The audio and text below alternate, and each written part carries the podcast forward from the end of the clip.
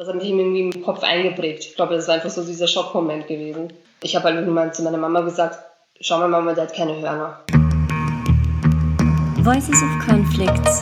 Hinhören, wo andere weghören. Konflikte, betroffene Menschen und ihre Schicksale.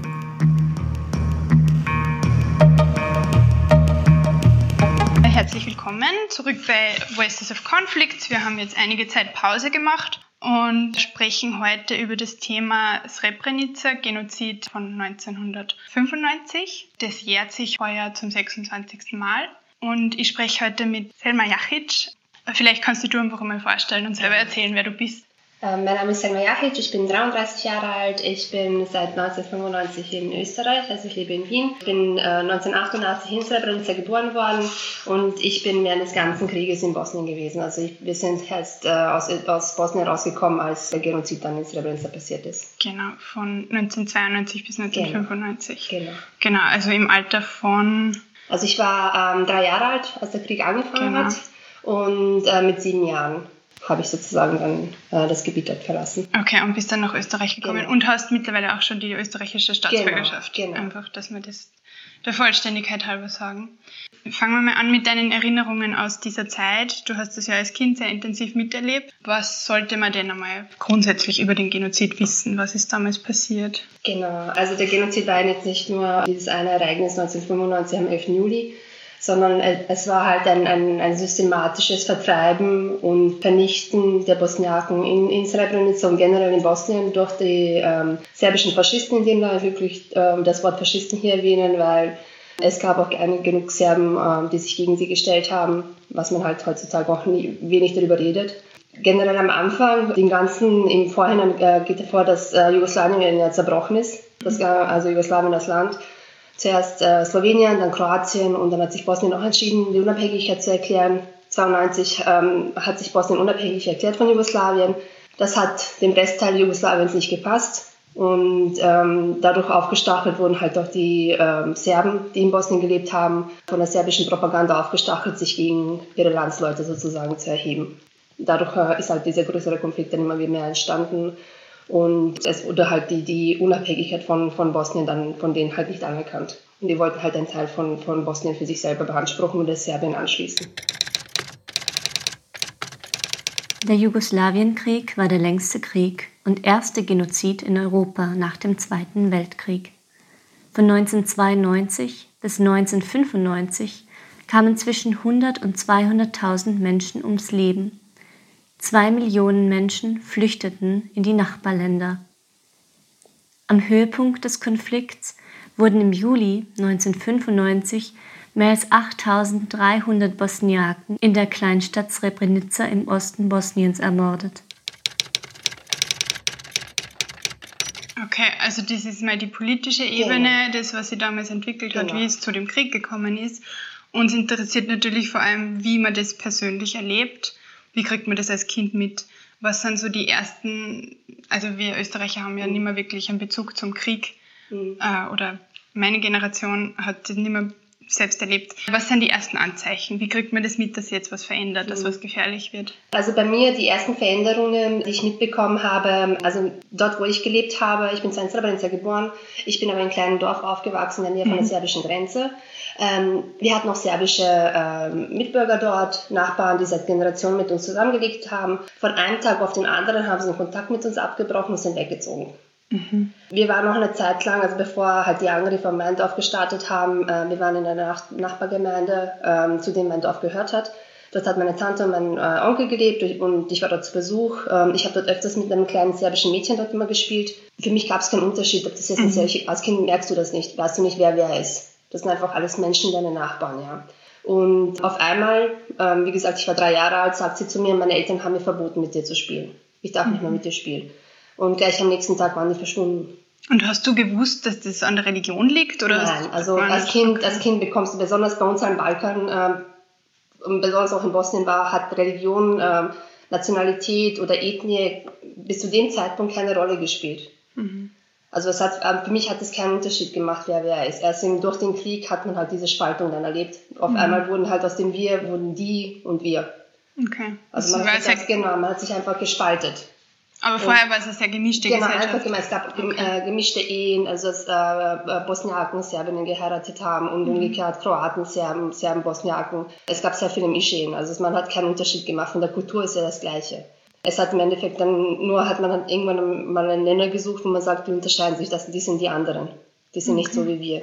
Und aus dem Grund gehören die weg. Habt ihr über die Medien irgendwas mitbekommen oder Politiker ähm, oder so? Medien ähm, war auch ein, ein großes Thema während des Krieges. Ähm, dadurch, äh, zu Beginn des Krieges war es einfach so, zum Beispiel in den Gebieten, wo ich war, wurden die Medien stark attackiert. Also in, in mhm. dem Form, dass Sendenmasten abgeschossen wurden, dass wir keine Kommunikationsmöglichkeit nach außen hatten. Mhm. Wir haben halt mitbekommen, bevor es halt äh, zu den Attacken gekommen ist, dass Krieg angefangen hat. Nur in unseren Gebieten, dadurch, dass wir so gemischt gelebt haben, das heißt bei mir und bei unseren Gebieten war es mehr serbische Leute, die mit so zusammengelebt haben, haben wir nie gedacht, dass bei uns es eskalieren würde, weil das unsere mhm. Nachbarn waren. Wir haben nie gedacht, dass sie irgendwann sozusagen äh, sich gegen uns erheben würden oder uns mhm. was antun wollen würden. Mhm. Dadurch, dass wir halt so eng miteinander gelebt haben. Und ähm, dann halt, als es, als es losging, wir haben schon ein paar Leute gehört, ja, versucht wegzukommen, wandert aus, etc., es wird eskalieren und keiner hat es geglaubt. Das ist das. Wir haben halt nur mitbekommen, dass halt aus, aus Serbien gab es halt ähm, hin und wieder für die serbische Bevölkerung Anweisungen, die sollen die Gebiete verlassen. Das heißt, sie haben es vorher mitbekommen, dass sie weggehen sollen. Und diese Anweisungen habt ihr aber nicht bekommen? Nein, das wurde halt okay. halt explizit nur denen mit, mitgeteilt, dass sie halt, die serbische Bevölkerung soll sich zurückziehen. Mhm. Die Art und Weise. Das war auch ähm, ähm, gleich danach wurden halt, wie gesagt, bei uns unsere ganzen Funkmasten attackiert. Und äh, wenn man halt versucht hat, durch sozusagen durch selbst gebastelte Radiofrequenzen oder sonst irgendwas irgendwie Nachrichten zu empfangen, hat man nur serbische Propaganda empfangen. Das heißt, okay. du hast das eine hier erlebt und das andere, was man dort in den Medien erzählt hat. Und das war, du warst selber manchmal verwirrt, wenn du von irgendwas von Gebieten gehört hast, die attackiert worden sind und du wusstest nicht, stimmt das jetzt oder stimmt das nicht? Das heißt einfach, man bekommt schon eine gewisse Propaganda ja. mit man bekommt mit, dass sich manche Menschen distanzieren, mhm. allgemeine Unsicherheit. Genau, genau. Man ähm, ist ja extrem verwirrt gewesen. Also Verwirrung. man wusste nicht genau, was, was, passiert. Mein Vater hat sich zu Beginn des Krieges in Belgrad aufgehalten, hat dort gearbeitet. Und er hat über die serbischen Medien bekommen, dass Bosniaken in ein gewisses Dorf eingefallen sind und dort die Serben umgebracht. Aber wenn man halt dort lebt, also bei uns lebt, weiß man, dass dieses Dorf nur aus Bosniaken bestanden hat. Dort gab es kein einziges serbisches Haus. Und wie, wie, soll jemand aus Belgrad wissen, wie die Lage in Bosnien ausschaut, wie die halt Population verteilt ist? Die haben keine mhm. Ahnung. Die glauben das natürlich, was in den Medien erzählt wird.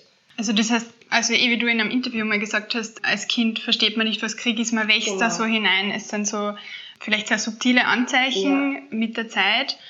Und dann plötzlich eskaliert es aber weiter. Dann gibt es eine Entwicklungsstufen und da gibt es zum Beispiel den Tag der weißen Bänder. Genau. Kannst du darüber ein bisschen was erzählen? Ähm, also Tag der Weißen Bänder, dieses Ereignis, also dieses Thema spielt sich in Predorab, also in einer mhm. Enklave in Bosnien. Dort gab es eine sehr gemischte Population, das heißt, dort haben äh, Bosniaken, äh, Kroaten und Serben zusammengelebt. Ähm, dann gab's halt, äh, wurde Predor dann eingenommen von den, äh, von den äh, serbischen Faschisten und die haben halt den allen Nichtserben befohlen, dass sie einerseits ihre Häuser mit einem weißen Band ähm, markieren sollen und zusätzlich selber weiße Bänder tragen sollen. Weiteres wurden die ähm, alle aus allen höheren Ämtern, das heißt Beamten, äh, Polizisten etc., wenn sie nicht Serben waren, wurden sie rausgeschmissen. Das heißt, ihnen wurde total äh, die Macht entzogen. Sie waren öfters wurden sie halt als Sklaven, als Arbeiter gehalten von den serbischen, von der serbischen Population. Später wurden sie dann halt auch in Konzentrationslager gesteckt, wo sie halt entweder systematisch äh, umgebracht wurden, äh, gefoltert wurden oder bei den Frauen halt vergewaltigt. Genau, also das war schon 1992 genau, nämlich. Genau. Weil äh, in unserem Verständnis, glaube ich, ist äh, der Genozid von Srebrenica nur 1995. Und das, was vorher passiert ist, weiß man vielleicht gar nicht so viel darüber, aber eben schon 1992 hat es Konzentrationslager genau. gegeben, hat Massenermordungen gegeben und Massenvergewaltigungen. Habt ihr von dem irgendwas mitbekommen? Ähm, von unserer Seite, äh, jetzt von dem Teil, was in anderen Teilen von Bosnien passiert, eher weniger. Ähm, dadurch, dass halt bei uns parallel auch vieles passiert ist. Wir haben halt mitbekommen, dass äh, zum Beispiel, dass Frauen entführt werden und vergewaltigt. Dadurch, dass es auch hin und wieder bei uns im Dorf passiert ist, dass auf einmal, äh, wenn du am Feld gearbeitet hast oder irgendwo du verschwunden, verschleppt wurdest, man hat dich dann irgendwann mal später eventuell blutüberströmt irgendwo gefunden. Das gelebt, aber was war von dir noch übrig? Also das hast du mitbekommen, dass das im Dorf genau, passiert? Genau, das, also die, meine Mutter und die Frauen rundherum, die haben offen geredet darüber. Also mhm. da konntest aber einem gewissen Zeitpunkt kannst du auch nicht vieles von deinen Kindern mehr verheimlichen. Natürlich. Das war halt aber ein Zeitpunkt, wo meine Mutter gesagt hat, ja, ähm, ihr dürft diese Gebiete nicht mehr, also unser Land, was meiner Familie gehört hat, es gibt, gab auf einmal Teile, die ich nicht mehr betreten durfte, weil halt dort es gefährlich war, dort waren Minen, dort konnte es passieren, dass du entführt wurdest oder umgebracht wurdest. Man hat so, so in einer Zeit immer so eine, eine enge äh, um, eine engere äh, Grenze dann immer mehr bekommen, wo man merkt, dass die sich immer näher, näher an uns genähert haben, wo halt unser Gebiet immer geschrumpft ist. Also unser Bewegungsspielraum sozusagen. Wie kann man sich das Leben in so einer Kriegssituation ansonsten vorstellen? Wie ist der Alltag? Ähm, also unser Alltag war generell so, du hast zum Beispiel als normal angefangen, bist aufgestanden, hast vielleicht angefangen im Haushalt zu arbeiten und auf einmal hat es angefangen, hast du Bomben äh, über dir mhm. fliegen hören und auf einmal irgendwo ein Einschlag. Das heißt einfach, lauf. Lauf, entweder versteckst dich kurz im Keller und wartest, schaut mal, äh, du siehst einfach nach, wie oft die halt kommen damit du irgendwie ausrechnen kannst, wie weit ich, wie weit ich laufen kann. Weil bei uns sind die Häuser, die waren halt, wie man sich vorstellen kann, diese alten, modrigen Häuser. Die waren meistens aus Lehm und aus, aus weichen Ziegeln oder so gebaut. Das heißt, die haben nicht lange gehalten. Das heißt, hat man im Vorhinein gewusst. Das heißt, du hast dich kurzzeitig in deinem Keller versteckt und hast geschaut, dass du rauskommst von dort und hast eine andere sichere Unterkunft gesucht für einen kurzen Zeitraum. Und dann bist du wieder zurück zu deinem Zuhause, also wo du vorher warst. Und dann versucht normal weiterzuleben. Das heißt, bei uns war es meistens, als Kind kann man sich das vorstellen. Ich kann mich an eine Situation erinnern, ich habe äh, draußen bei uns im, ähm, da war glaube ich sozusagen am Fluss, bei uns am Flussbett habe ich gespielt und meine Mutter hat uns eigentlich recht im Auge behalten. Also unser Haus stand weit oben am Hügel und man konnte runterschauen, hat das Flussbett gesehen und Wald rundherum. Und äh, sobald irgendwo Schüsse angefangen haben, hat meine Mutter einfach nur geschrien, lauft. Und wir haben einfach sofort gewusst, wo wir hingehen sollen. Und sobald es vorbei war, sind wir wieder zurück zum Fluss gegangen und haben weitergespielt. Das heißt, es war eine, eine surreale Situation. Das kann man sich, glaube ich, kaum vorstellen. Das heißt, du springst von einem Augenblick in eine gefährliche Situation, wo es war, kaum hat sich das beruhigt, gehst du wieder zurück. Also das schaltet man einfach ab. Als das, kind. Man, das wird einfach zu irgendeiner äh, Normalität auf eine Art und Weise. Weil wir hatten öfter Situationen, wo ähm, du einfach am Dorfplatz vielleicht einfach rumgestanden bist oder eine Schar von Kindern zusammen waren und wir haben, keine Ahnung, mit Murmeln gespielt. Und ähm, auf einmal hat ein Sniper irgendwo neben, irgendwas Metallisches neben dich geschossen. Einfach nur, zum, um dich zu erschrecken, um zu sehen, wie du reagierst. Weil uns, also mein Dorf vor allem, hat man von allen Seiten von den serbischen Linien gesehen. Wir waren wie äh, total sichtbar von ihnen. Wir haben gesehen, wie wir durch, äh, über den Dorfplatz spazieren gegangen sind, wie wir ähm, in, in unsere Häuser ein- und ausgegangen sind. Das heißt, wir waren die ganze Zeit eine Zielscheibe für sie. Okay. Weißt du, so wie Spielfiguren ja. auf eine Art und Weise. Und das, ich meine, das ist erstaunlich, das zu hören, dass man das einfach ausblendet als Kind und den Alltag das, äh, Meine Mutter hat das eigentlich nie wirklich versucht, uns irgendwie zu erklären, ja, das ist jetzt Krieg und ihr müsst das und das machen, sondern es hat sich irgendwie so automatisch irgendwie äh, ein Überlebensinstinkt in dir hat sich irgendwie so geregt. Dann, dass du nach einer Zeit wusstest, was du machst. Meine Mutter hat es nur einmal kurz gesagt, wenn, wenn es anfängt zu schießen, läuft sie einfach, schaut nicht nach hinten. Weil sie hat uns mal gezeigt, wo wir halt uns verstecken sollen, wenn es anfängt, wenn wir irgendwo am Dorfplatz sind, wo wir hingehen können und dort einfach auf sie warten. Kannst du ein bisschen was erzählen über die Versorgungslage? Also wie seid ihr an Nahrung gekommen und solche Dinge? Zu Beginn, also bevor die UN-Truppen äh, 1993 in Srebrenica also stationiert wurden, war es sehr, sehr schwierig. Also große Hungersnöte, wir hatten ähm, keine medizinische Versorgung, kein sauberes Wasser.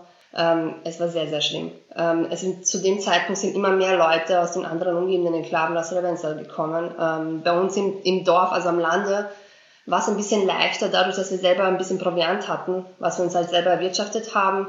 Ähm, das Problem war gleich zu Beginn, wurden halt auch diese, äh, so diese Vorräte beschossen. Das heißt, zu Beginn wurden unser ganzes Vieh, also wir hatten Schafe, eine, eine, eine Herde Schafe wurden abge, also niedergebrannt, also der Stall von denen. Dann unser, unsere Kuh, wir hatten eine, eine einzige, die wurde dann auch durch eine Granate halt, also die, die Granate ist in den Stall gefallen und ähm, die Kuh wurde dann dadurch auch getötet. Wir hatten ein paar Hühner, die wurden auch verletzt. Das heißt, es wurden wirklich da alles attackiert, was wir an Nahrungsmittel hatten, also was wir Vorräten hatten. Wir konnten dann auch nichts anbauen. Das heißt, sobald es Licht wurde draußen, hell wurde, haben sie geschossen. Das heißt, äh, meine Mutter und unsere Nachbarn und Familienmitglieder haben meistens in der Nacht, also am Feld gearbeitet. Das heißt, man hat versucht am Feld entweder Mais oder sonst irgendwas anzubauen, oder irgendein Gemüse. Das konntest du ja nur im Sommer machen. Also in den warmen Tagen, wenn es ginge. Und wenn es Winter war, was Katastrophe. Im Winter war es am schlimmsten. Im Winter gab es nicht, wenn du nichts irgendwas, irgendwelche Vorräte hattest, konntest du nichts machen. Dann hast du halt kleine Kinder, die Hunger hatten. Was willst du ihnen geben? weil ähm, die ganzen Transporte, die vom Roten Kreuz etc. zu uns kommen hätten sollen, wurden halt blockiert. Die wurden dann nicht durchgelassen mit Absicht. Von den serbischen Truppen? Genau, mhm. genau. Wir hatten halt dann auch Situationen, wo Leute aus den, halt aus Srebrenica, muss ich vorstellen, Srebrenica zum einen dort zu Fuß ist drei Stunden weg. Das heißt, diese Leute aus Srebrenica haben sich halt mit, mit den wenigen Sachen, die sie hatten, auf den Weg zu meinem Dorf gemacht, um dort um Essen zu betteln. Das heißt, diese Leute haben nicht nach Geld oder sonst irgendwas, sie haben halt, ob du eine Scheibe Brot hast, dass sie sich teilen können. Und wir hatten selber nichts. Das ist einfach für mich, hat mir das immer wieder in Erinnerung geblieben, wie diese kleinen Kinder oder, oder Mütter oder diese alten, alten Frauen dann hergekommen sind, um, um etwas zu essen zu betteln. Und du kannst ihm nichts geben. Als Kind versucht man vielleicht dann auf eine kindliche Weise irgendwie diese Situation sich zu erklären und ich habe gehört, in anderen Interviews hast du erzählt, dass du dir diese Chatniks, die ja diese Bedrohung für euch waren, diese unsichtbare Bedrohung, genau. sehr kindlich vorgestellt hast. Kannst du da ein bisschen was dazu sagen? Genau, und zwar äh, mein Bruder und ich und auch die anderen Kinder, wir haben, wir haben nie gewusst, dass das Serben sind oder sowas, sondern es wurde nur das Wort Chetniks halt sozusagen das Nazi-Wort für, für die serbischen mhm. Faschisten mhm. verwendet. Und äh, wir dachten, das wären irgendwelche Monster, die in den Wäldern herumlauern und Menschen fressen und umbringen, weil als Kind kannst du nicht anders erklären, wie, wie was einen anderen Menschen umbringen könnte. Das außer nur ein irgendein Monstrum. Im Endeffekt war es eigentlich so. Auf, auf eine kindliche Art und Weise. Und wir haben halt immer darüber geredet, halt, dass die, die Chetniks im Wald lauern und äh, dass sie die Kinder fressen und die Menschen fressen. Dadurch, dass halt öfters halt Leute, die gefallen sind, halt auch in meinem Dorf, wurden halt in den Wäldern umgebracht. Weil sie entweder Holz, äh, Holz holen waren äh, oder irgendein Proviant dort versteckt haben oder holen wollten und wurden halt in den Wäldern umgebracht. Das ist wahrscheinlich eine einfachere Erklärung, als dass man sich als Kind vor, das Unvorstellbare mhm. vorstellen muss, dass das Menschen sind, ganz normale Menschen. Vielleicht können wir ein bisschen darüber reden, was dann im Juli 1995 in Srebrenica genau passiert ist. Das war eigentlich eine relativ kurze Phase, ungefähr zwei Wochen zwischen 11. und 19. Juli. Mhm. Äh, in der schon im, im Vorfeld sehr viele Bosniaken nach Srebrenica geflüchtet sind. Und ja, vielleicht kannst du einfach aus deiner Erfahrung ein bisschen erzählen. Das war so der Höhepunkt des Genozids genau, dann. Genau. Ähm, wir sind eigentlich relativ spät nach äh, Srebrenica runtergekommen. Also wir haben gewusst, dass äh, es äh, sind immer mehr Angriffe passiert, also zu dem Zeitpunkt, wo Srebrenica hätte fallen sollen. Wir waren äh, zu dem Zeitpunkt in einem anderen Dorf. Meine Mutter hat gerade Hausarbeiten gemacht und einer unserer Soldaten ist halt in dieses Dorf reingelaufen und hat meine Mutter angeschrieben, was sie noch äh, verdammt nochmal im Dorf dort macht. Srebrenica fällt gerade. Wir sollen uns alle äh, schleunigst nach Potocari zu der UN-Basis begeben. Dort werden wir halt weiteres erfahren. Potocari ist ein Fabrikgelände im Norden der Stadt Srebrenica. 1995 waren hier ca. 400 niederländische UN-Truppen stationiert, weswegen Zehntausende Bosniaken dorthin flüchteten und sich Schutz erhofften. Der Genozid wurde jedoch von den UN-Blauhelmen nicht verhindert. Heute befindet sich in Potocari eine große Gedenkstätte für die Opfer des Völkermords. Meine Mutter hat unterwegs noch äh, versucht, Proviant aufzutreiben, weil sie gewusst hat, dass noch meine, ihre Schwestern, äh, also ihre Schwester und halt die anderen Verwandten wahrscheinlich dort sein werden. Und keiner von denen hat wahrscheinlich irgendwas zum Essen mitge äh, mitgebracht und äh, sie wollte halt nur schauen, dass sie noch was zusätzlich mitnimmt. Und sie war nicht mehr fertig, äh, sie hat Kartoffeln auf den Ofen gesetzt, sie wollte Kartoffeln kochen. Und ähm, da haben wir halt die Truppen, also gehört, dass die serbischen Truppen einmarschieren. Es war einfach nur ein lautes Geschrei. Du hast von überall Seiten Menschenmassen einmarschieren gesehen von unseren, also die, äh, die aus Srebrenica runtergekommen sind nach Potocari. Und dann haben wir gewartet. Und wir sind halt da, wir sind recht vorne weit gestanden. Entschuldigung, wie seid ihr nach Srebrenica gekommen? Zu Fuß? Zu oder? Fuß. Also man braucht von, äh, von dem Dorf, wo wir waren, wir waren ein bisschen weiter weg von meinem, eineinhalb Stunden circa zu Fuß. Das heißt, man wirklich, man konnte halt die normalen Wege nicht verwenden. Wir hatten ja früher asphaltierte Straßen, die von meinem Dorf äh, nach Potocari geführt haben. Die konnten wir leider nicht verwenden. Wir sind halt über äh, hügelige Berge und sowas runtergegangen, durch Wälder, okay. um nach Srebrenica zu kommen. Äh, weil die anderen Straßen halt von den serbischen Milizen dann blockiert waren. Dann seid ihr sofort auf das Fabriksgelände Potocari genau. gekommen. Also ihr wart dann gar nicht besonders lang in Srebrenica. Nein, also wir sind gar nicht hochgegangen. Wir sind direkt halt runtergegangen zu, zur Rheinbasis und haben halt mhm. äh, dort gewartet. Und ähm, wie gesagt, wir waren nicht mal ein, ein, paar Minuten da, wo wir halt gehört haben, dass die schon einmarschieren. Und wir haben halt dann, wir sind dann zur, zur, äh, zu diesem Fabrikengelände gegangen, davor gelaufen und dort haben wir halt gewartet. Es hat einfach, wo wir dann vorne gestanden sind, ähm, man hat einfach nur von den Seiten Schreie gehört, dass die Leute umbringen meine Tante, ich kann mich erinnern, meine Tante ist Wasser holen gegangen, sie wollte Wasser holen und äh, sie ist kreidebleich zu uns gekommen und hat dann gesagt, sie haben, äh, das Wasser ist rot. Kurze Zeit später stand sie vor mir und äh, meine Mutter hat mich und meinen Bruder in den Händen gehalten und sie hat einfach, ich habe halt zum ersten Mal einen Chutney gesehen. Und ich kann, ich kann noch immer das Gesicht von diesem Kerl dann nicht vergessen, also sein Antlitz, wie der erste, den ich ja gesehen habe. Das war so ein, so ein eher recht großgewachsener, hat eine Glatze gehabt, einen etwas längeren Bart, so ein brauner. Und ähm, er hat so ein ganz schönes Kreuz auf seinen, äh, auf seinen linken Arm gehabt. Das hat mich irgendwie im Gesicht, irgendwie im Kopf eingeprägt. Ich glaube, das ist einfach so dieser Schockmoment gewesen. Ich habe halt mal zu meiner Mama gesagt, schau mal Mama, der hat keine Hörner. Das war irgendwie so für mich irgendwie das Erste, was dir einfällt als Kind. Weil du dir die genau, Chetniks als genau, Monster mit genau, Hörnern vorgestellt genau, hast. aber für mich, für mein kindliches, für mein kindliches Gehirn war das irgendwie eine Erleichterung, dass ich sehe, dass das Menschen sind. Dann habe ich mich irgendwie zuerst nicht verstanden, wieso haben alle Angst vor denen? Das sind ja mhm. Menschen. Als Kind kannst du es irgendwie nicht rationalisieren, wieso jemand, wieso man auf einmal Angst vor, vor anderen Menschen hat. Ja, es ist ja unfassbar, weil es ist ja eigentlich absurd. Genau, also, genau. Aber wo ich dann halt äh, gesehen habe, wie die anderen reagiert haben, wie meine Mama reagiert hat, sie hat geweint. Also sie hat uns nur festgehalten, hat nur geweint, man, ihre, sie sind einfach nur die Tränen runtergekommen. Und ähm, dann habe ich irgendwie so irgendwo ein bisschen gemerkt, okay, ihre Angst hat sich sozusagen auf mich übertragen.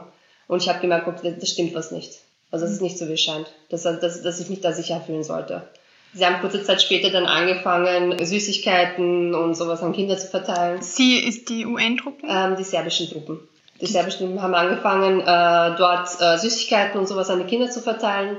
Ähm, da war das serbische Fernsehen dabei. Das war ein bisschen für die serbischen Medien. Äh, die Kamera ist halt mit Mladic da durchgegangen und ähm, hat dann halt gefilmt, wer Schokolade und Brot an die Kinder und sowas verteilt, sozusagen als, äh, als, sich als, als Heilige aufzuspielen auf eine Art und Weise. Ähm, er ist dann ähm, halt durch die Menge gegangen und halt gab es halt diese Rede, wo er gesagt hat, ja, wer, wer, wer in Srebrenica bleiben will, der kann bleiben, niemand wird was passieren. Wir haben Busse für euch vorbereitet, die halt gehen wollen, können halt in die, in, in die eigenen Enklaven, die zu den bosnischen Truppen dann äh, rausgebracht werden. Niemand wird was passieren. Und das wurde halt im serbischen Fernsehen ausgestrahlt. Also eine sehr, sehr abstruse Situation insgesamt. Genau, aber sobald die Kamera aus war, gleich in der ersten Nacht haben die schon angefangen, äh, Leute umzubringen, Leute zu verschleppen. Und das hat man natürlich dann nicht gesehen.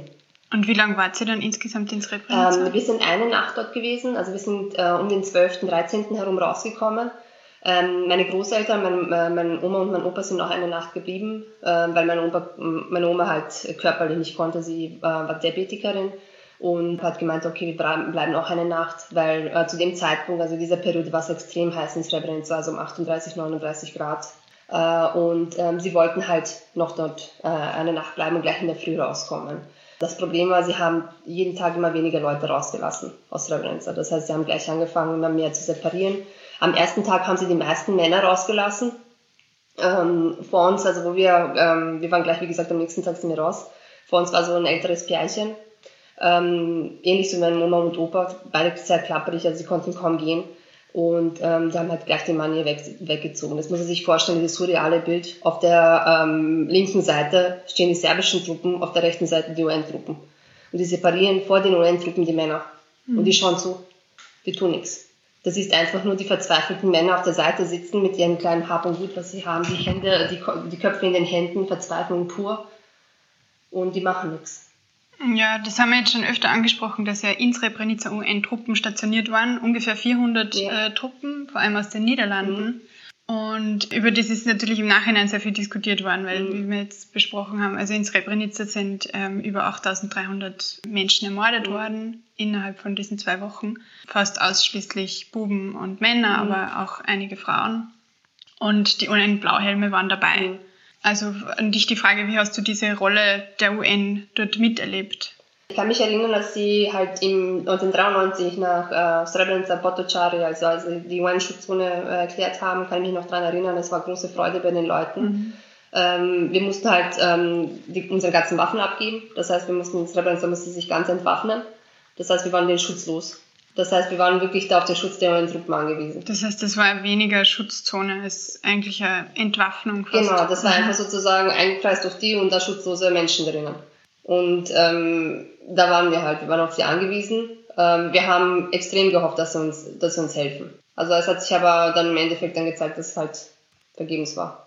Ähm, wir haben selber, ähm, also im einen Dorf, wir hatten zwei Basen Dort, wo wir waren, zwei Stationen, also zwei Basen von den UN-Truppen. Ähm, zu Beginn gleich am Anfang hatten wir ein freundschaftliches äh, Verhältnis mit dem ersten Bataillon, das äh, dort eingerückt ist. Wir standen ihnen sehr, sehr nah. Wir sind öfters, also wir Kinder sind meistens zu der Base raufgegangen und äh, standen meistens an, an, an, ähm, an dem Maschendrahtzaun von, von, von der Base und haben halt geschaut, ob uns irgendjemand der, der äh, Blauhelme sieht, weil die meisten haben uns dann immer Süßigkeiten gegeben. Und äh, wir haben uns immer darüber gefreut. Und wenn sie meistens mit dem Panzer halt durch das Dorf gefahren sind, sind öfter stehen geblieben und haben uns Süßigkeiten gegeben, uns Kindern. Mhm. Und ähm, wir hatten ein paar im, im Dorf, die halt Englisch sprechen konnten.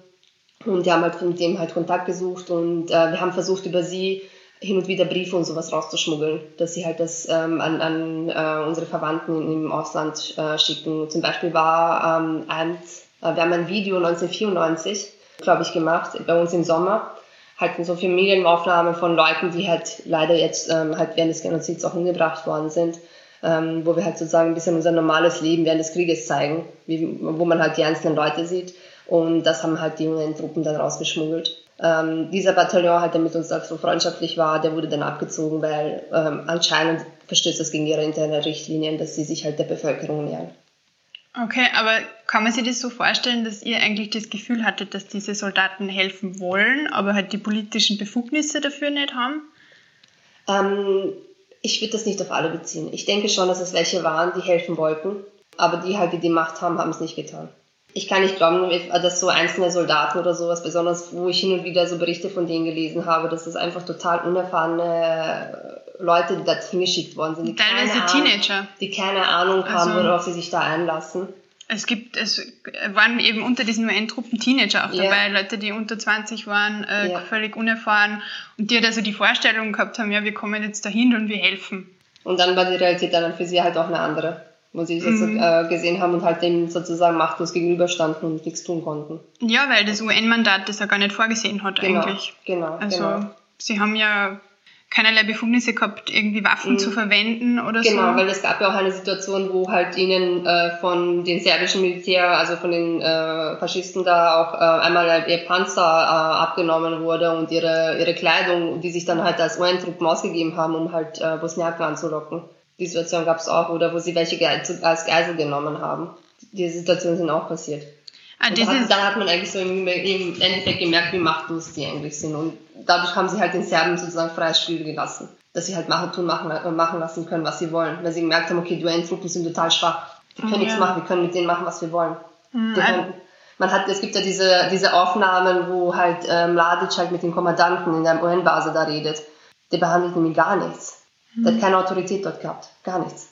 Also eigentlich fast eher so ein symbolischer Akt oder so, also eigentlich dass die dort den, waren. Ich habe dann irgendwann mal so Berichte dann gelesen, dass erst nach diesen Konflikten dort sie jetzt eigentlich sozusagen den UN-Truppen äh, erlauben zu schießen. Das heißt, wenn, dass sie Waffengebrauch verwenden.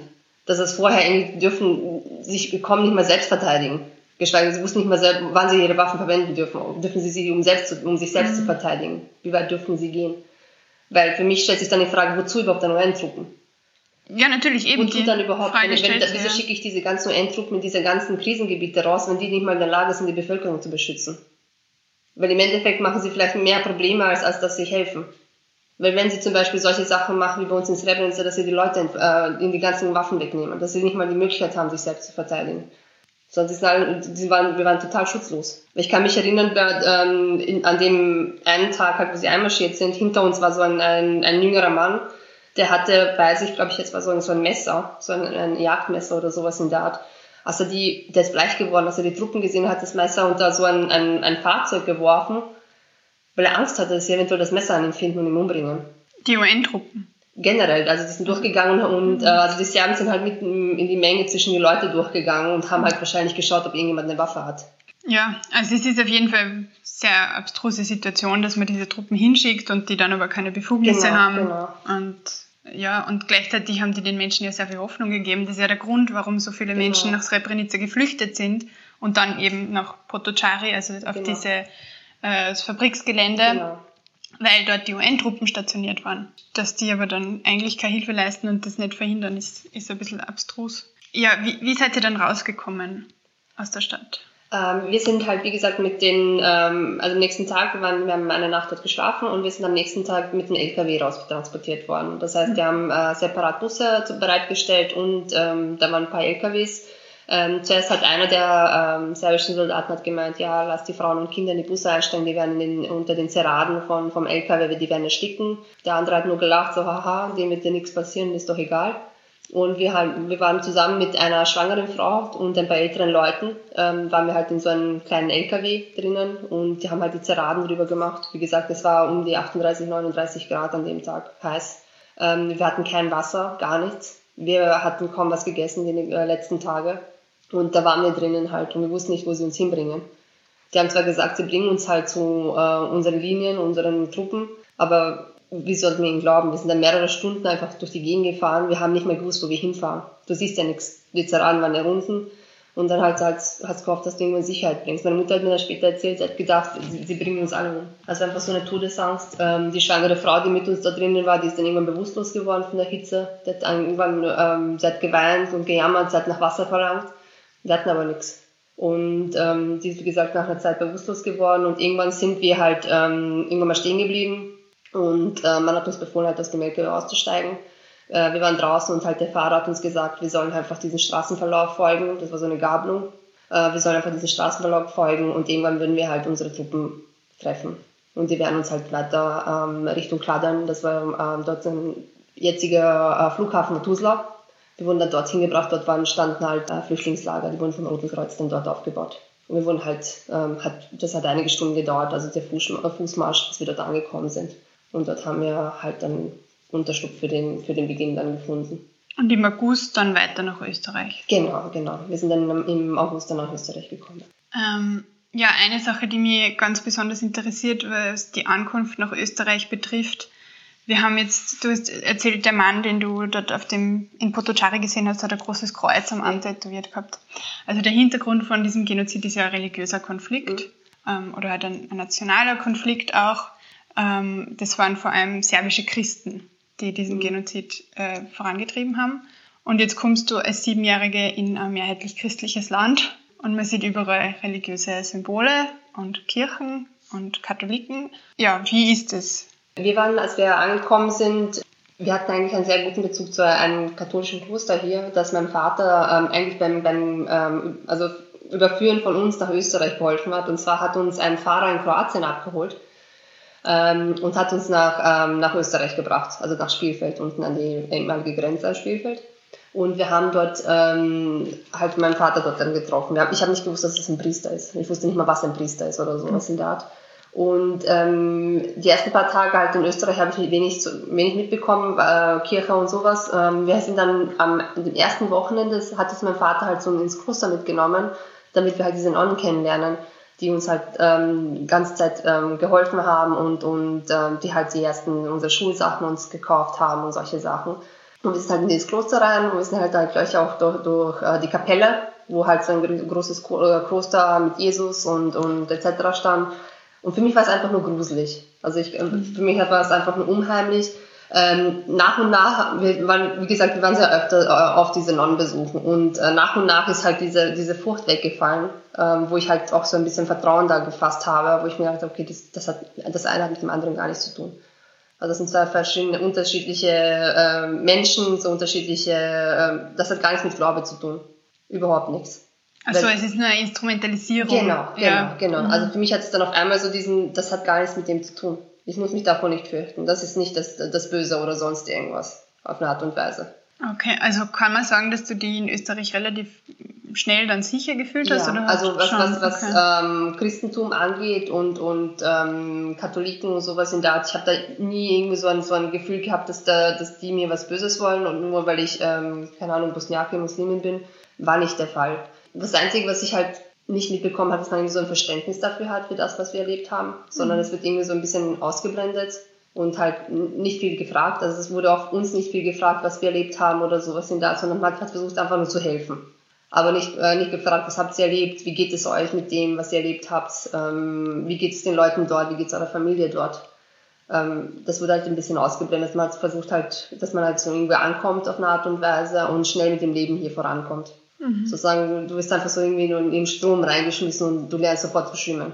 Also gewisse Gleichgültigkeit genau, halt, genau, den, genau. oder Unwissen. Ich glaube, es ist mehr das Unwissen. Also Ja. dadurch, dass, wie, wie gesagt, in Österreich ist es ja Gott sei Dank sehr lange her, was, was, was Krieg angeht. Und die Leute äh, haben es eigentlich schon vergessen. Oder besser gesagt, die Generationen, die es erlebt haben, die können sich kaum an das erinnern. Vielleicht noch die, die ähm, beim Wiederaufbau vielleicht noch Kinder waren oder sowas in der Art, die noch wissen, wie Mama und Papa damals halt äh, Probleme hatten, äh, irgendwie was zu finden, zum Essen oder sonst was, weil es halt in den 50er Jahren zum Beispiel äh, schwieriger war oder sowas in der Art.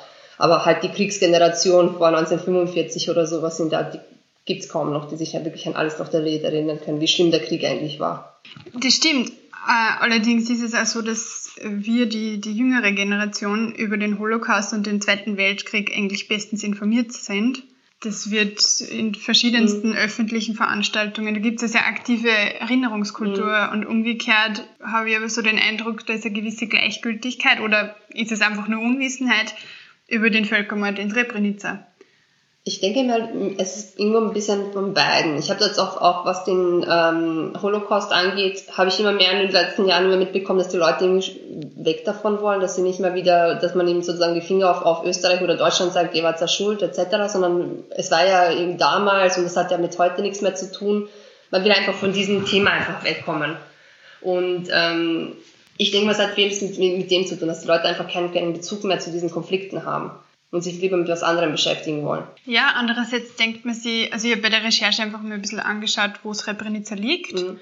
Und das ist von Wien nicht weiter entfernt wie Bregenz. Also ungefähr 600 Kilometer, ist eine 9 Stunden Autofahrt ungefähr. Genau. Das ist eine Kleinstadt, wie es es in Niederösterreich auch gibt, mit grünen Hügeln. Und außerdem gibt es bei uns in der Bevölkerung sehr viele Menschen, die damals geflüchtet sind. Und es war, die ganze Region war vor nicht allzu langer Zeit nur eigentlich Teil von Österreich. Also würde man sich denken, dass da ja irgendwie doch ein sehr naher Bezug da ist und äh, ja, es ist, äh, dass da Interesse da sein könnte.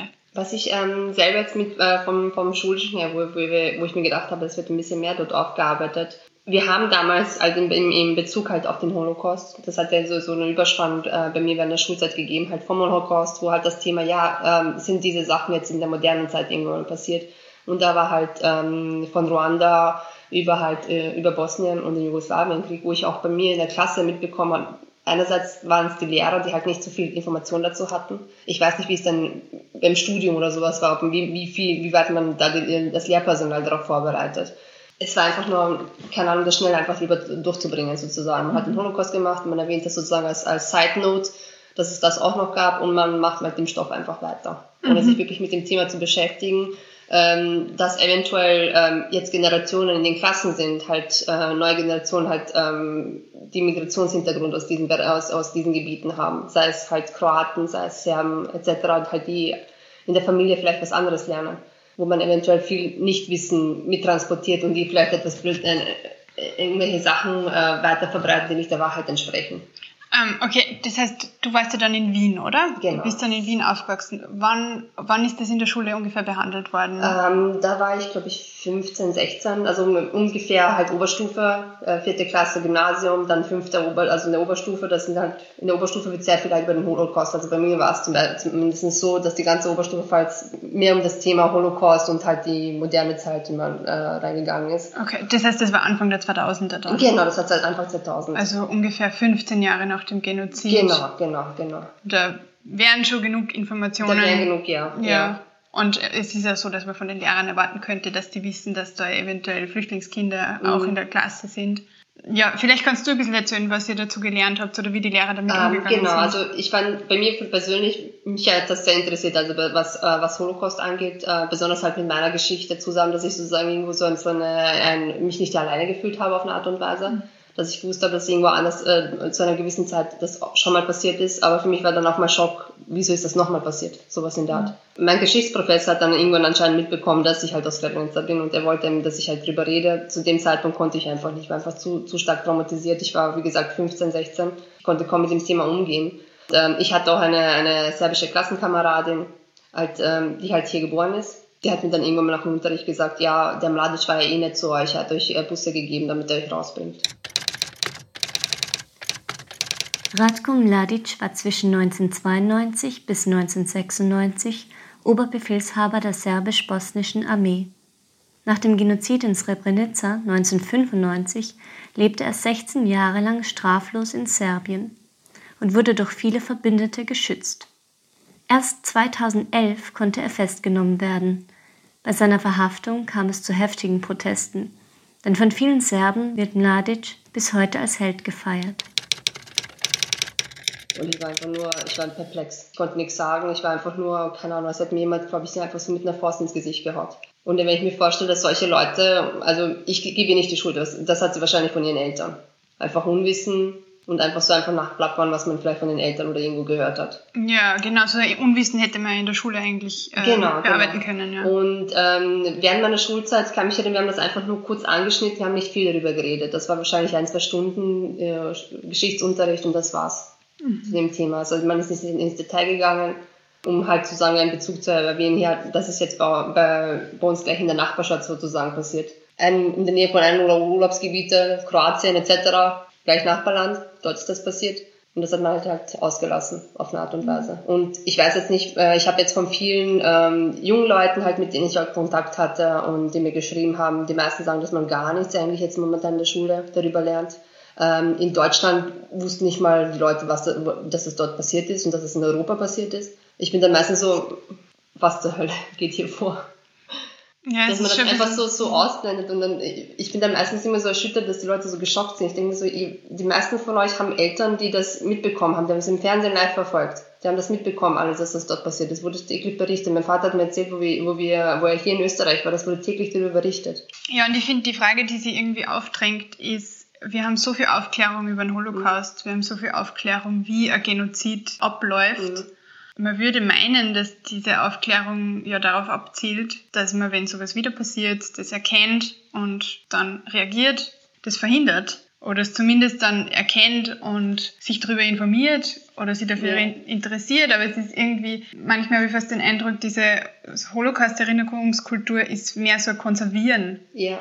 So irgendwie so ein abgeschlossenes Thema, wo man, wo nichts anderes da reinkommen kann, sozusagen. Es, es gibt nur den Holocaust und alles andere wird irgendwie ausgeblendet, dass, dass ähnliche Geschichten jetzt momentan auch in der modernen Welt jetzt passieren und man, will, man schaut einfach nicht mehr hin. Ja, oder es geht zumindest nicht um Veränderungen in der Gegenwart. Ja. Weil sonst würde man sie, ich finde, das Thema würde sich für den Geschichteunterricht ja wunderbar anbieten. Da ja. kann man Parallelen ziehen. So viele Dinge, genau. die du gerade beschrieben hast. Diese Markierung mit den weißen ja. Ländern, das ist im Holocaust sind es die Judensterne, genau. also der Abtransport in Güterzügen, äh, die Konzentrationslager und dann am Schluss die Leugnung von dem, genau. was passiert ist. Das ist ja, also es ist halt ganz ein klassischer Genozid. Ja, das ist dann, ähm, ich frage mich dann, wieso man das halt, wieso man halt junge Leute nicht darüber, darüber erzählt. Damit sie halt selber, eben, ich hoffe, dass das nicht irgendwann mal wieder passiert, aber damit sie halt es erkennen. Und wenn jemand das leugnet, dass sie sagen, dass es Leugnung ist vom Genozid. Aber umso wichtiger, dass du diese Aufklärungsarbeit jetzt eigentlich ja. übernimmst. Ja, also eher, nächste Frage von mir wäre, wie könnte so eine Erinnerungskultur in Österreich ausschauen? Weil momentan ist es ja so, habe ich gesehen, dass das vor allem äh, von der bosnischen Community mhm. innerhalb von Österreich übernommen wird und wenig von offizieller Stelle. Also da gibt es so Gedenkmärsche mhm. und Gedenkveranstaltungen. Und wie, wie würdest du sagen, der wünschenswerte Erinnerungskultur in Srebrenica? Ähm, ich würde es mir eher mehr durch halt durch mehr äh, Bildung eher wünschen, dass man halt mehr in der Schule mhm. einsetzt, dass halt die, die Kinder halt wirklich intensiv darüber ähm, informiert werden und, und dass man ihnen das beibringt. Ähm, ich würde mir wünschen, dass halt mehr, ich, was ich merke, was über, dass in den Medien sehr wenig darüber berichtet wird. Es wird zwar vielleicht irgendwann im Zeitungsartikel oder irgendwas kurz mal erwähnt, ähm, aber zum Beispiel zum Zeiten des Holocaust laufen, ähm, also zum Holocaust-Gedenktag und ähm, generell zu unterschiedlichen äh, Gedenkdingen zu dem Thema, äh, laufen meistens immer Informationsfilme, Dokumentarfilme im Fernsehen, dass man halt die Leute darüber informiert und so auch erreicht durch, halt, durch unterschiedliche Medien, wo sie sich halt zusätzlich noch informieren können. Weil einerseits ist die Schule, andererseits als private erwachsene Person, wo wirst du es bekommen? Meistens immer im Fernsehen oder sowas in der Art, dass man halt sich dort äh, Informationen dann auch holen kann die halt zu diesem, um diesen Zeitraum herum äh, spielen. Wir haben zum Beispiel in Bosnien haben wir eine sehr intensive Erinnerungskultur, was das angeht. Ähm, halt nicht in der Republika Srpska, eh klar, ähm, aber halt in der Föderation. Ähm, an dem Tag ist Trauertag bei uns. Das heißt, dort ähm, wird keine Musik gespielt, es werden kon keine Konzerte gegeben an dem Tag. Es laufen den ganzen Tag nur, ähm, also die, das Begräbnis wird live ausgestrahlt und zusätzlich laufen die ganze, äh, ganze Zeit Dokumentarfilme, meistens die ganze Woche durch, dass man halt Dokumentarfilme zu dem Thema ähm, äh, halt Geschichten von den Überlebenden. Das heißt, die haben sehr viele, ähm, sehr, die geben sehr viele Interviews, erzählen ihre Geschichte. Man gibt ihnen halt diese Plattform, dass sie halt über ihr Leben erzählen. Das heißt, das, das, ist was, das in Österreich eigentlich auch möglich genau. wäre. Ja. ja. Also persönlich habe ich mit ein paar Journalisten geredet, so kennt ihr vielleicht noch Leute, die aus Srebrenica in Österreich leben? Und sie meisten sagen, nein, du bist die Einzige. Naja, du kannst nicht die Einzige sein. Das ist das. Da das ist du das. bist vielleicht die Einzige, die jetzt sehr aktiv drüber Genau, genau, redet, genau. Und ich habe mir dann überlegt, ich habe ähm, hab Verwandte in, in, in, in Deutschland, die auch diesen 92 halt geflohen, aber die haben halt einen anderen Weg gehabt. Ich würde gerne wollen, dass unsere Leute, also die vom Balkan sich mobilisieren, die halt das miterlebt haben und, und ähm, Erinnerungen davon haben, dass sie halt mehr, dass sie lauter werden, dass sie sich halt als Zeitzeugen anbieten, dass sie darüber informieren und ähm, darüber sprechen. Und ich denke mal, dadurch könnte man sozusagen einen, einen, einen Ball ins Rollen bringen auf eine Art und Weise, dass sich Leute dafür interessieren. Es ist anders, wenn man irgendwas aus dem Buch liest und anders, wenn man jemanden vor, äh, vor sich hat, der darüber erzählt, der das erlebt hat.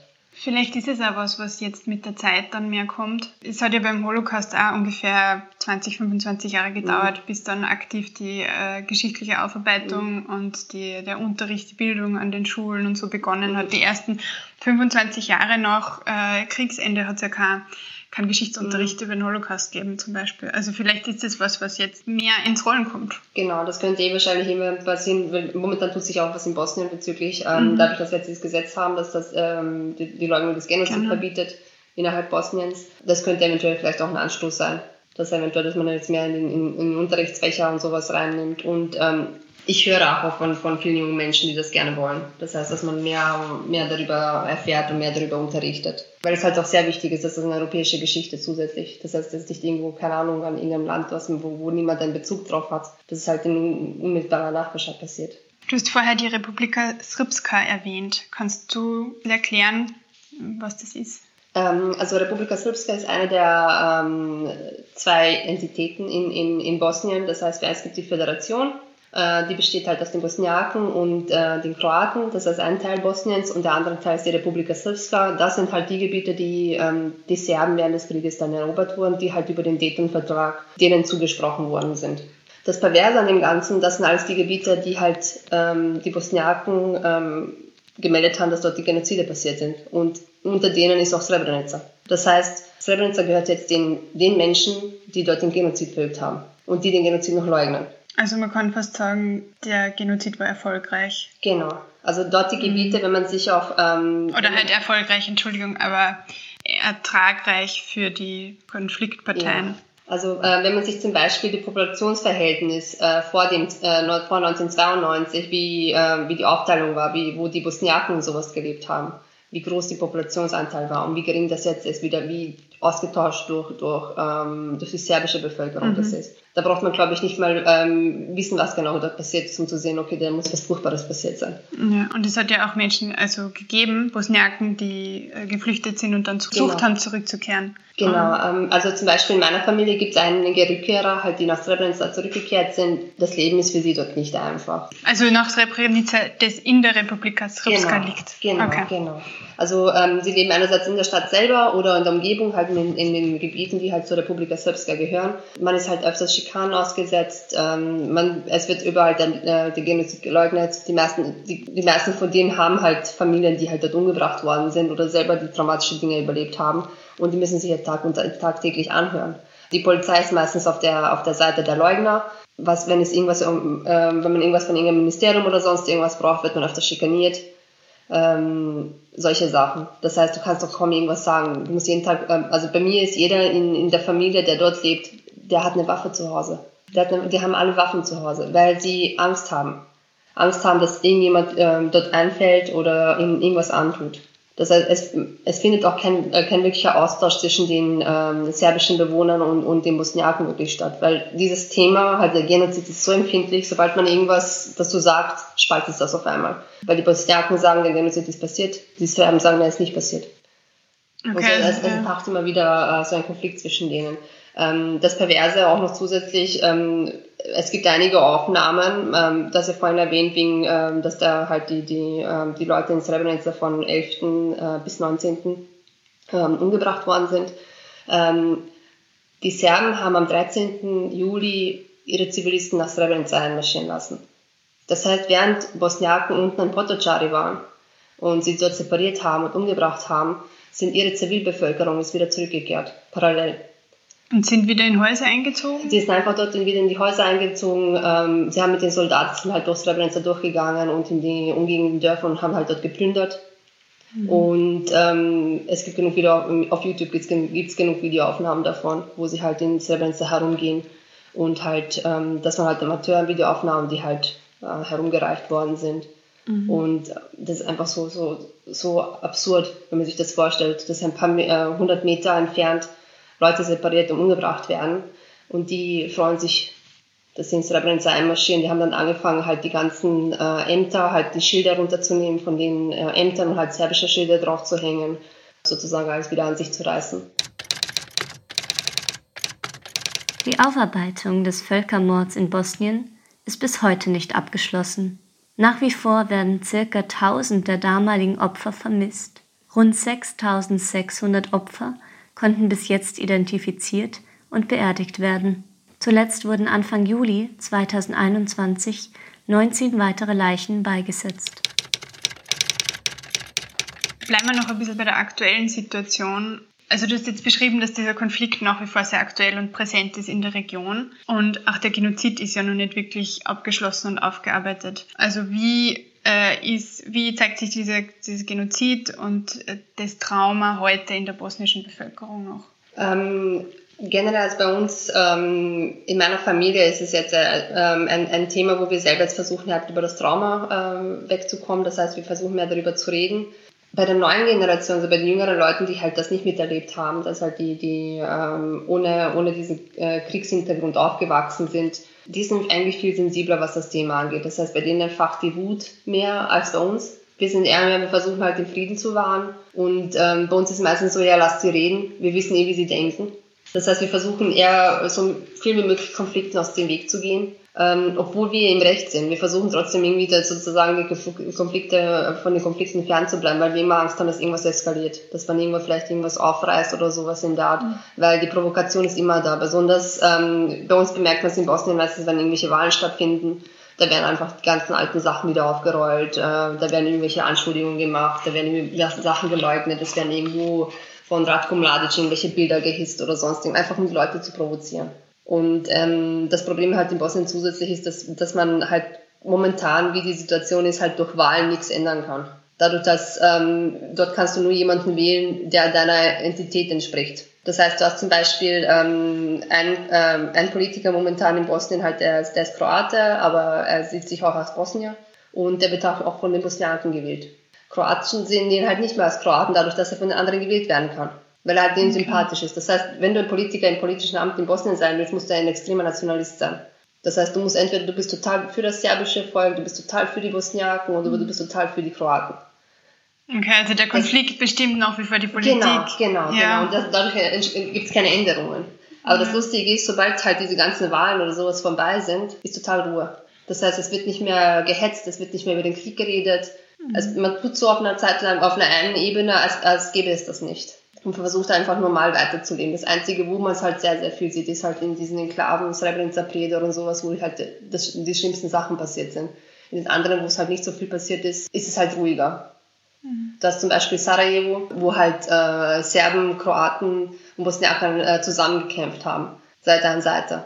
Und äh, dort hast du diese Spannung nicht. Dort sehen leben die Leute gut miteinander. Dort sehen sie halt nicht diesen äh, dieses, ihr seid äh, die anderen und wir sind die anderen, sondern sie mhm. sehen sich als ein gemeinsames.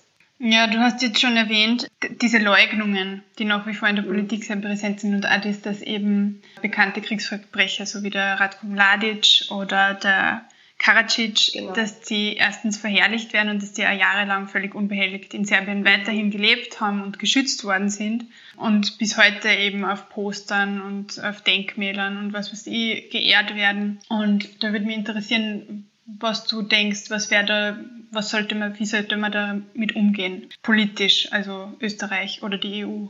Ich finde, dass man generell in der EU weit ein Verbotsgesetz diesbezüglich erlassen sollte, dass man das mhm. nicht machen darf. Das ist also ein Genozidleugnungsgesetz. So wie es jetzt für den Holocaust Genau, gibt. genau, ja. weil das ist, äh, der Genozid wurde äh, gerichtlich in Den Haag bestätigt. Und ähm, ich finde, ich fühle mich selber, was das angeht, in Österreich nicht geschützt. Weil ich habe das so oft jetzt mitbekommen, dass im Fernsehen oder bei irgendwelchen Fußballspielen Hooligans halt äh, anti-bosniakische Parolen gesungen haben und den Genozid verherrlicht haben. Oder so Großserbien genau, und so. Genau, ja. und solche mhm. Sachen. Und ich finde das nicht okay. Besonders mhm. wenn man äh, österreichische äh, Vergangenheit kennt, äh, was hier mal passiert ist und dass man halt zulässt, dass eine andere, eine andere Volksgruppe so behandelt wird und dass man, mhm. dass es da okay ist dass man da den Genozid von, von einer Volksgruppe verherrlicht, das finde ich nicht in Ordnung. Das sollte man wirklich generell durch ganz Europa dieses Gesetz erlassen.